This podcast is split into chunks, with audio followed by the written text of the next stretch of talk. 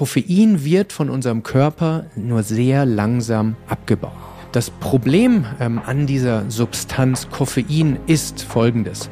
Sie hat eine sehr lange sogenannte Halbwertszeit. Während du mir jetzt gerade zuhörst, bildet sich in deinem Gehirn und in meinem genauso ähm, ein Molekül auf, was wir Adenosin nennen.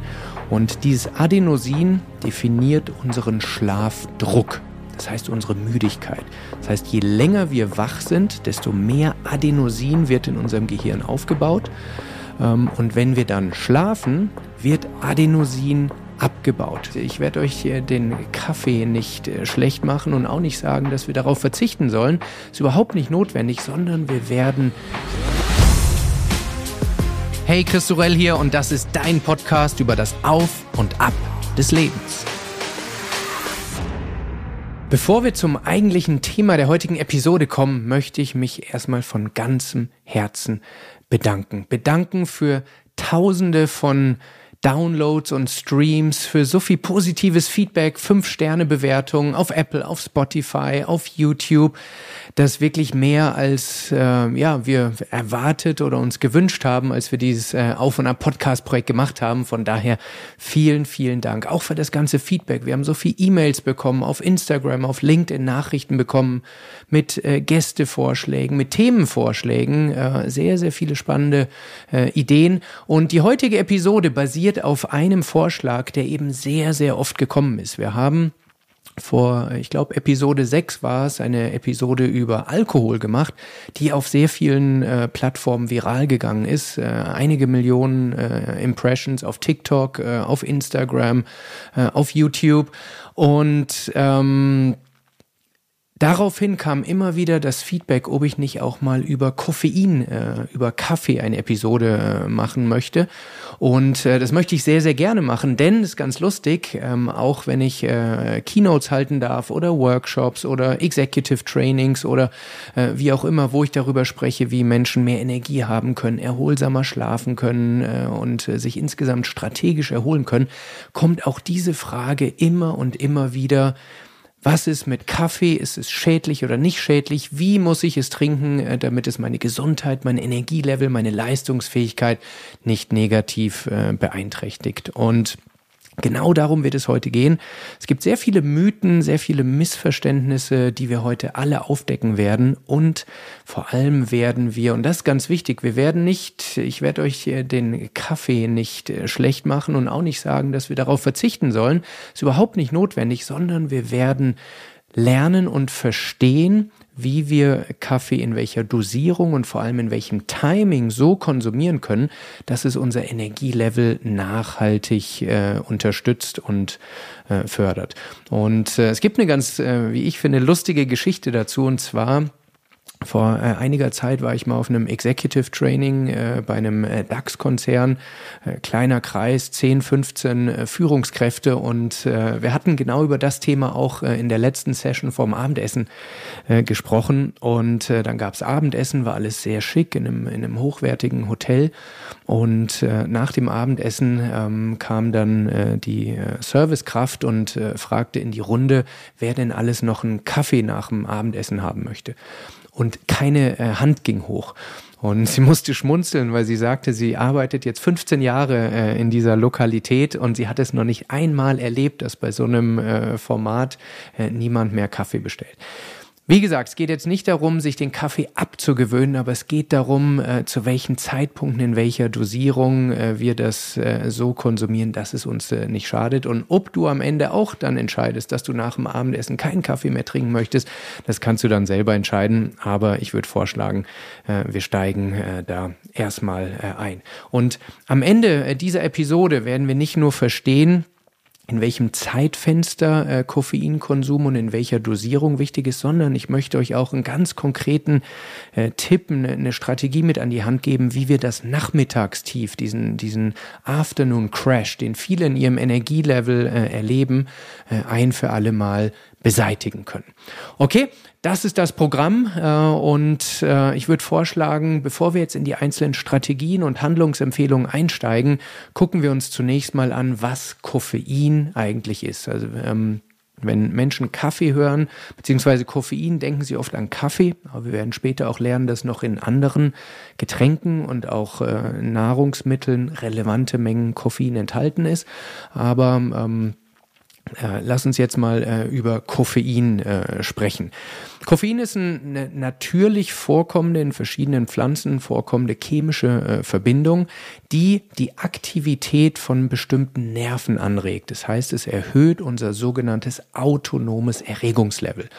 Äh, wir alle haben, haben ein autonomes Nervensystem, was von zwei Extremen äh, im Prinzip ähm, gesteuert wird oder, oder beeinflusst wird, den Sympathikus, das ist unser Stressmodus, auch im Englischen der Fight-of-Flight-Mode genannt, und dann auf der anderen Seite der Erholungsmodus, der Parasympathikus. Wir können uns das wie so ein Kontinuum vorstellen und je nachdem, was wir vorhaben, welche Aktivität wir tun wollen, ist ähm, eine bestimmte Position auf diesem autonomen Erregungslevel ähm, ja vorteilhaft. Und Koffein wirkt auf diese Position des autonomen Erregungslevels ein. Das heißt, es ist eine stimulierende Substanz, die uns wacher macht. Und äh, viele Menschen trinken oder konsumieren Koffein genau aus diesem Grund, äh, weil sie sich wacher fühlen möchten. Andere trinken es rein aus Genussgründen.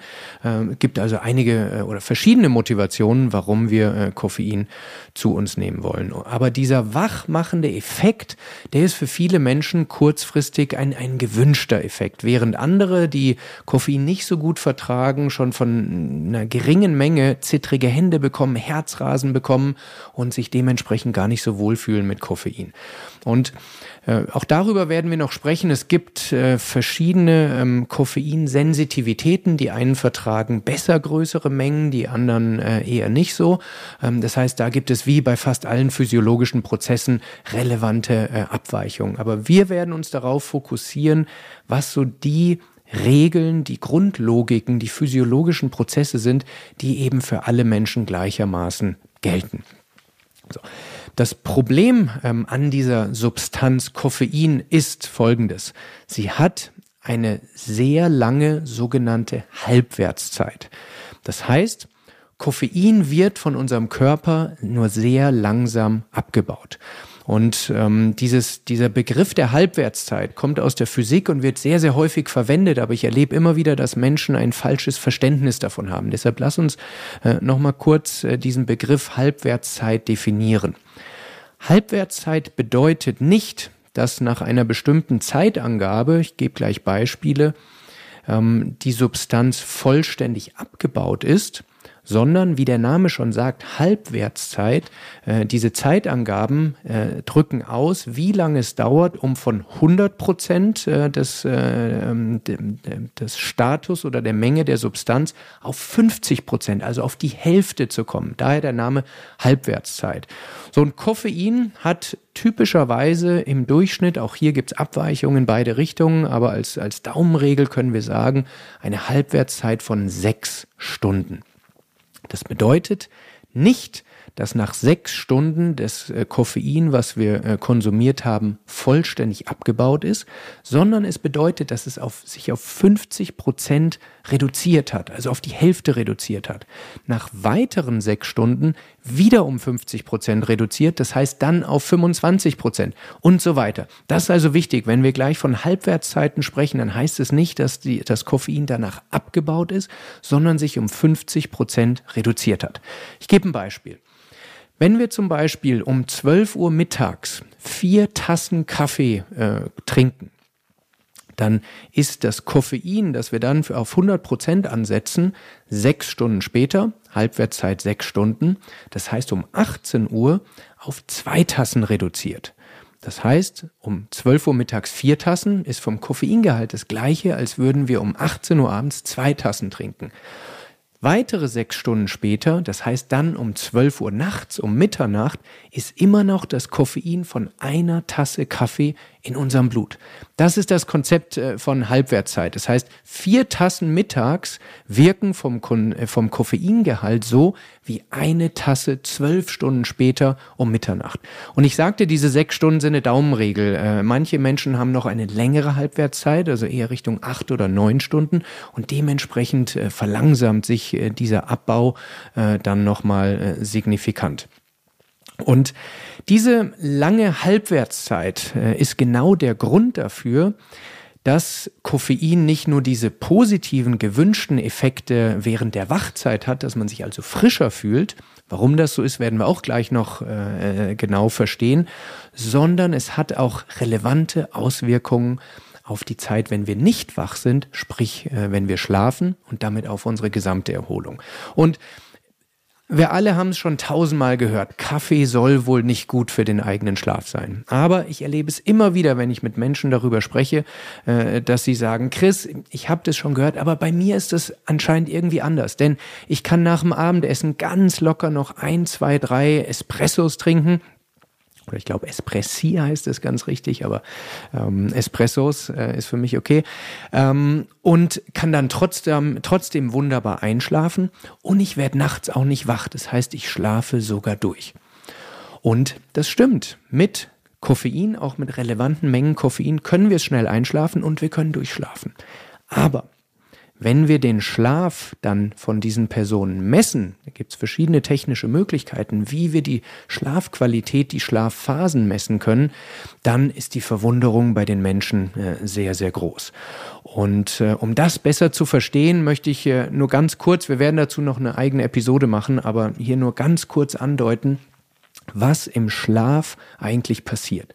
Denn die meisten Menschen ähm, denken, das ist so eine, so eine Schwarz-Weiß, so eine 0-1-Logik, dass wir entweder wach sind oder wir schlafen.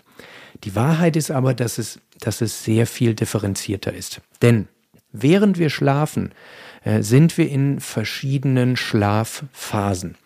Es gibt die Leichtschlafphase, es gibt die Tiefschlafphase, in der wir körperlich erholen. Verschiedene Prozesse passieren da, die nur im Tiefschlaf stattfinden. Und es gibt die REM-Schlafphase, in der wir zum Beispiel träumen. REM steht für Rapid Eye Movement. Also wenn wir in dieser Phase sind, dann bewegen sich unsere Augäpfel sehr, sehr schnell, äh, obwohl unsere Augenlider geschlossen sind.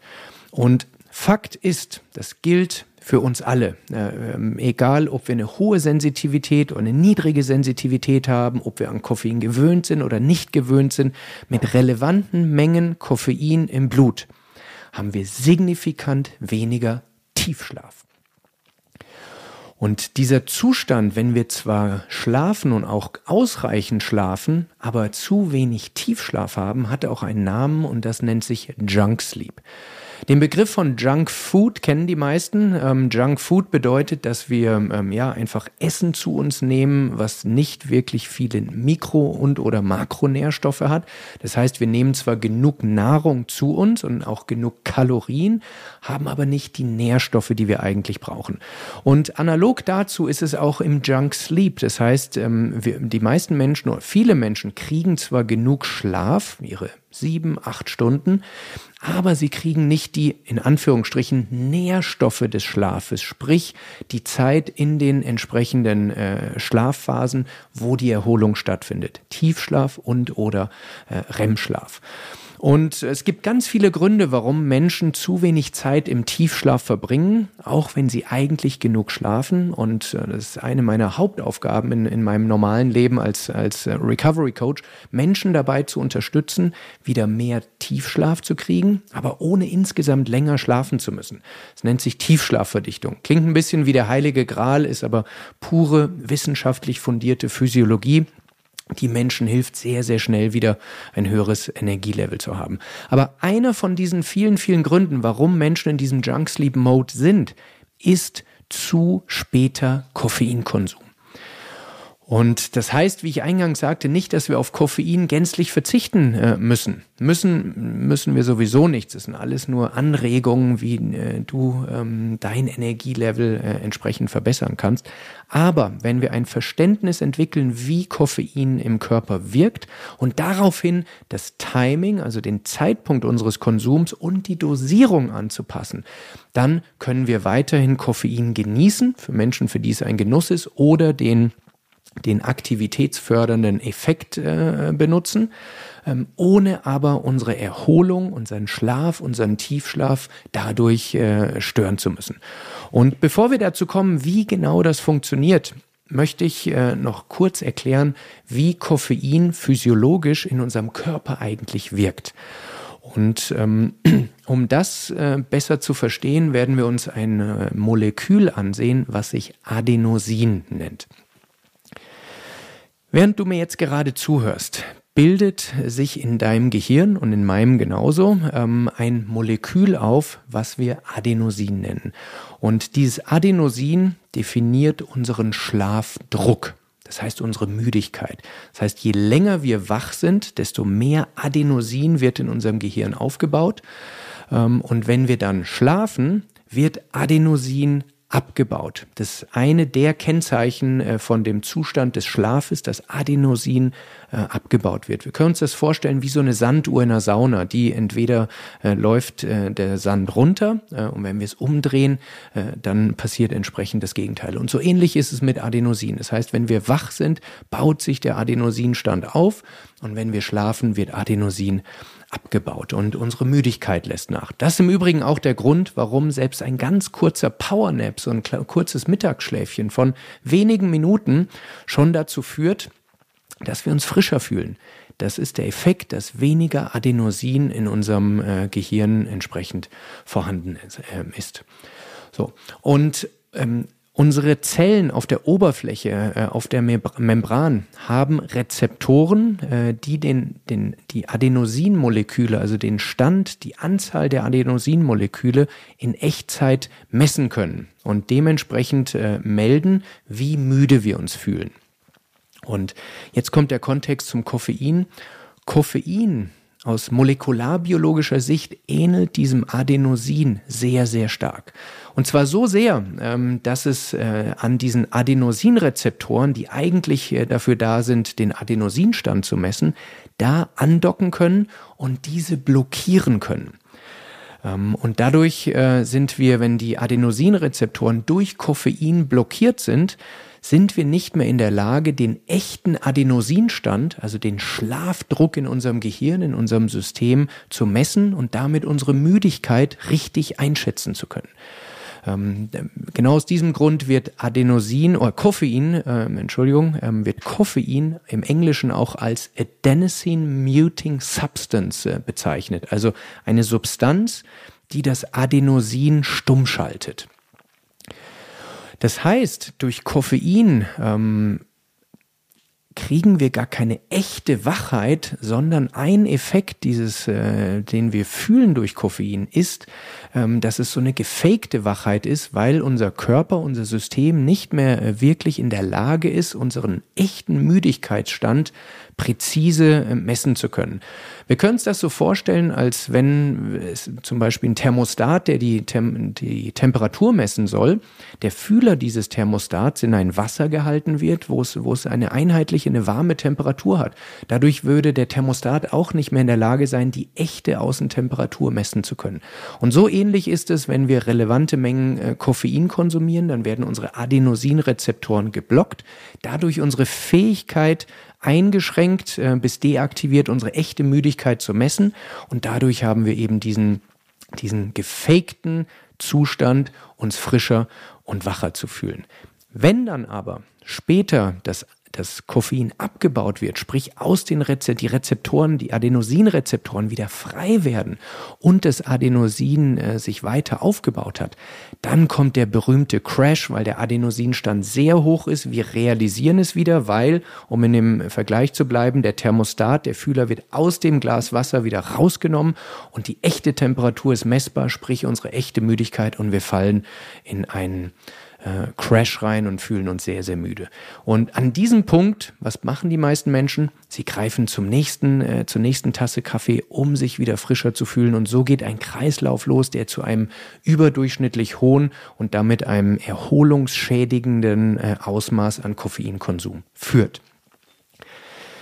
Bevor wir jetzt dazu kommen, wie wir das besser machen können, möchte ich noch äh, einen, einen wichtigen Hinweis geben. Denn wenn wir über Koffein sprechen, dann denken die meisten Menschen über an Kaffee, was auch richtig ist, aber auch viele nur an Kaffee.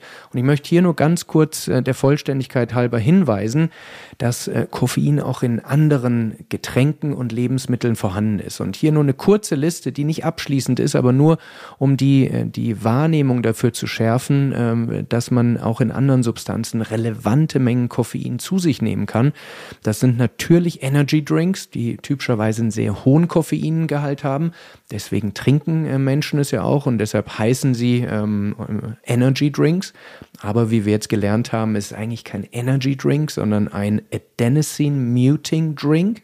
Das wäre eigentlich die äh, präzisere, ähm, ein, also ein müdigkeitsverschleiernder Drink. Dann natürlich in, in Cola verschiedene Teesorten, da gibt's große Unterschiede, aber haben auch Koffein. Dunkle Schokolade, natürlich in, in absoluten Mengen geringer, aber äh, es gibt Menschen, die viel davon essen. Auch da äh, kumuliert sich äh, das Koffein und entsprechend auch in Eis. Äh, wenn man abends zum Beispiel Eis mit diesen dunklen Stückchen isst, ähm, auch das zahlt aufs Koffeinkonto ein. Und für Sportler, die diese Sportlergels nutzen, auch da sind oft relevante Mengen äh, Koffein drin. Wie gesagt, diese Liste ist nicht fallabschließend ähm, und nicht vollständig, nur als Hinweis äh, für bestimmte ähm, Nahrungsmittel, äh, die du regelmäßig konsumierst. Mach nochmal einen kurzen Check, ob da ähm, relevante Mengen Koffein enthalten sind. Und ähm, viele Menschen kommen, wenn ich über dieses Thema spreche, immer mit diesem Argument, äh, dass es doch Studien gibt, die wohl behaupten oder auch belegen, dass Kaffee äh, eine lebensverlängernde Wirkung hat.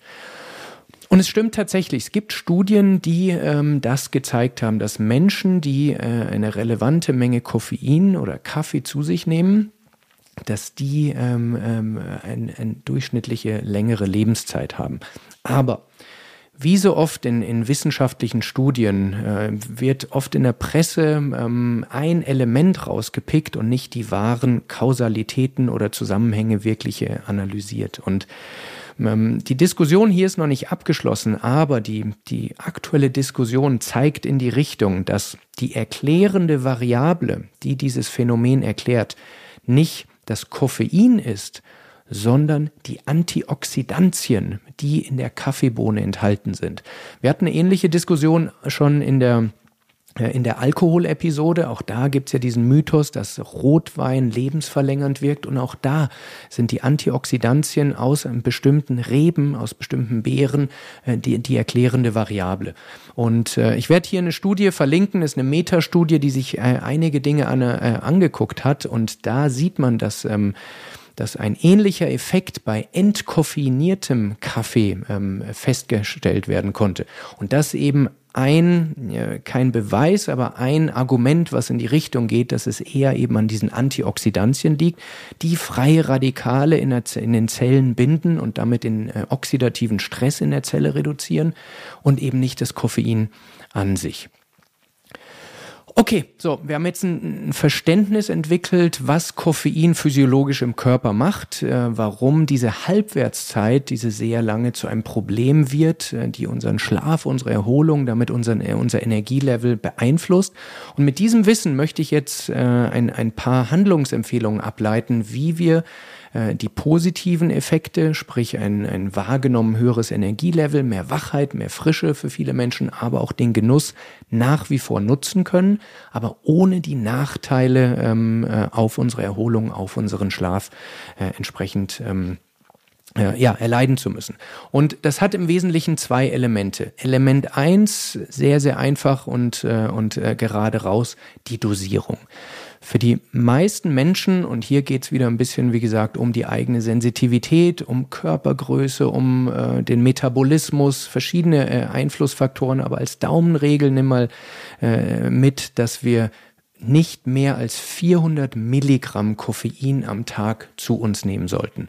Das ist übersetzt in Tassen Kaffee, kommt natürlich extrem auf die Größe, auf die Braustärke äh, an ähm, von, äh, von einem Kaffee. Ähm, aber man kann grob sagen, es sind irgendwas zwischen zwei und vier Tassen. Zwei bei sehr, sehr starken Kaffee ähm, und, großen Tassen und vier äh, bei eher normalen. Ich glaube, diese Menge ist etwas, was, was möglich ist, wohl wissen, dass es viele Menschen gibt, die bei deutlich äh, höheren äh, Mengen sind. Gerade in meiner Zeit in der Unternehmensberatung, ich hatte KollegInnen, die am Tag auf zwei, drei Kannen äh, Kaffee teilweise gekommen sind. Das ist das erste, die Dosierung. Viel wichtiger ähm, ist jedoch der zweite Aspekt und das ist das Timing, sprich die Zeit, äh, den Zeitpunkt der Einnahme. Und ähm, vor dem Hintergrund der Halbwertszeit, die wir vorhin besprochen haben, ähm, ist meine Empfehlung, acht bis zehn Stunden vor dem Schlafengehen. Idealerweise sogar zwölf Stunden, aber wenn man sagt, okay, das ist mir einfach zu, äh, zu lang hin, dann mal probieren, mit acht bis zehn Stunden vor dem Schlafengehen den letzten Koffein zu sich zu nehmen. Das ist sozusagen der Endpunkt. Und ähm, es gibt aber noch ein weiteres Element, was hier reinspielt, und das ist, wann wir die den Koffein, die erste Koffeineinnahme haben. Und ich hatte am Anfang gesagt, ich äh, möchte noch einen Hinweis geben, wie du diesen Nachmittagscrash, diesen, äh, ja, dieses Tief, was viele Menschen erleben, äh, auffangen oder vielleicht sogar ganz beseitigen kannst. Und das funktioniert wie folgt. Die meisten Menschen, die ich kenne, die Koffein oder Kaffee trinken, tun das ziemlich zeitnah nach dem äh, Aufwachen oder Aufstehen. Meine Empfehlung ist allerdings, den, die erste Koffeineinnahme um 90, besser sogar 120 Minuten äh, nach dem Aufstehen zu verzögern. Denn um aus dem Bett zu kommen und um, ich sag's mal untechnisch, in die Gänge zu kommen, reicht ein Hormon aus, was wir, wenn wir in einem guten ähm, Tag-Nacht-Rhythmus sind, das wir Cortisol nennen. Cortisol ist der Anknopf des Körpers. Das heißt, wenn man äh, morgens nicht äh, richtig in die Gänge kommt, liegt es daran, dass der Cortisolspiegel nicht gut genug geboostet wird. Und auch darüber werden wir in einem der folgenden Episoden äh, noch sprechen, wie wir das tun können. Aber wir brauchen, selbst wenn wir Nachtmenschen sind, Menschen brauchen keinen Kaffee, kein Koffein, um morgens äh, in die Gänge zu kommen. Wenn man es über Jahre und Jahrzehnte so gewöhnt ist, dann braucht man eine kleine Übergangsfrist. Aber glaubt mir, äh, man braucht nicht in den ersten eineinhalb bis zwei Stunden Koffein. Der Vorteil, wenn wir es verzögern um diese eineinhalb äh, bis zwei Stunden, ist der folgende. Denn denkt jetzt nochmal an diese Halbwertszeit. Wenn wir sehr früh den ersten äh, Kaffee konsumieren, dann, dann trägt er sich äh, nach, diesen, ähm, nach diesen sechs bis acht Stunden äh, entsprechend irgendwann am frühen Nachmittag ab. Das heißt, Menschen fallen zum einen, weil sie von ihrer inneren Körperuhr, vom zirkadianen Rhythmus in ein Tief fallen, aber das Koffein lässt auch nach von der Wirkung. Das heißt, dieser Nachmittagscrash wird noch intensiviert dadurch. Und dann ist der Griff eben zum nächsten, zur nächsten Tasse Kaffee vorprogrammiert, um sich darüber zu retten. Wenn wir jetzt aber die erste Koffeineinnahme um zwei Stunden verzögern, dann passiert eben eben dieser Abbau des Koffeins nicht am frühen Nachmittag, sondern eher am frühen Abend. Genau dann, wenn wir sowieso etwas runterfahren wollen, das autonome Erregungslevel entsprechend äh, dosieren wollen. Das heißt, daraus leitet sich ein, ein ideales Zeitfenster für Koffeinkonsum ab, was eineinhalb bis zwei Stunden nach dem Aufstehen sich öffnet und dann sich schließt irgendwann acht bis zehn Stunden vorm Einschlafen, idealerweise sogar zwölf Stunden. Da einfach ein bisschen experimentieren, wie sensitiv äh, du bist, wie schnell du darin bist, äh, abzubauen. Und für ich sag mal, Kaffee-Junkies, die gewöhnt sind, jede Wachminute ähm, zu trinken, wird es eine Übergangszeit von ein paar äh, Tagen bis Wochen geben, wo sich das etwas komisch anfühlt. Aber dadurch, dass wir ähm, mehr Tiefschlaf in, in der Nacht kriegen, erholen wir besser für den nächsten Tag, haben also weniger Bedarf, äh, diese fehlende Energie durch Koffein zu kompensieren. Und so wird sich diese Abwärtsspirale, in der man ist, umdrehen und in eine Aufwärtsspirale entsprechend aufdecken. Das heißt, ähm, die Erholung nachts wird besser, der Koffeinbedarf wird weniger. Dadurch kann man in diesem idealen Zeitfenster Koffein konsumieren und dadurch wird die Erholung nachts noch besser. Und so kommt man zu einem dauerhaft hohen Energielevel, zu einer besseren kognitiven und mentalen bzw. körperlichen Leistungsfähigkeit und dadurch natürlich auch zu einer langfristig besseren Gesundheit. Okay, so, das war äh, kurz und knapp, ähm, aber viel mehr müssen wir zum Thema Koffein auch nicht wissen. Ähm, und äh, wenn du diese Episode für dich hilfreich fandest, wenn du sie spannend fandest, wenn du sie wertvoll fandest, äh, würde ich mich freuen, äh, wenn du äh, uns dafür eine äh, bis zu fünf Sterne ähm, Bewertung auf Apple, Spotify gibst. Wenn du in die, die Kommentare, die Kommentarfunktion auf YouTube nutzt, um darüber zu diskutieren. Mich würde interessieren, wann trinkst du Kaffee, wie viel Kaffee Kaffee trinkst du? Ähm, und wir haben jetzt auf ähm, Spotify eine neue Funktion, wo man auch äh, unten in den Show Notes diskutieren kann. Also wir stellen dir da Fragen und ich würde mich freuen, äh, wenn du da entsprechend äh, dich beteiligst und äh, mir deine Perspektive auf dieses äh, Thema gibst. Ich hoffe, ich konnte dir damit ein bisschen helfen, noch besser durch dein Auf und Ab des Lebens, durch die Höhen und Tiefen deines Energielevels zu navigieren. Und dementsprechend freue ich mich, wenn du auch nächsten Donnerstag wieder reinhörst, wieder reinschaltest und ähm, das Auf und Ab deines Lebens wie immer in vollen Zügen genießt.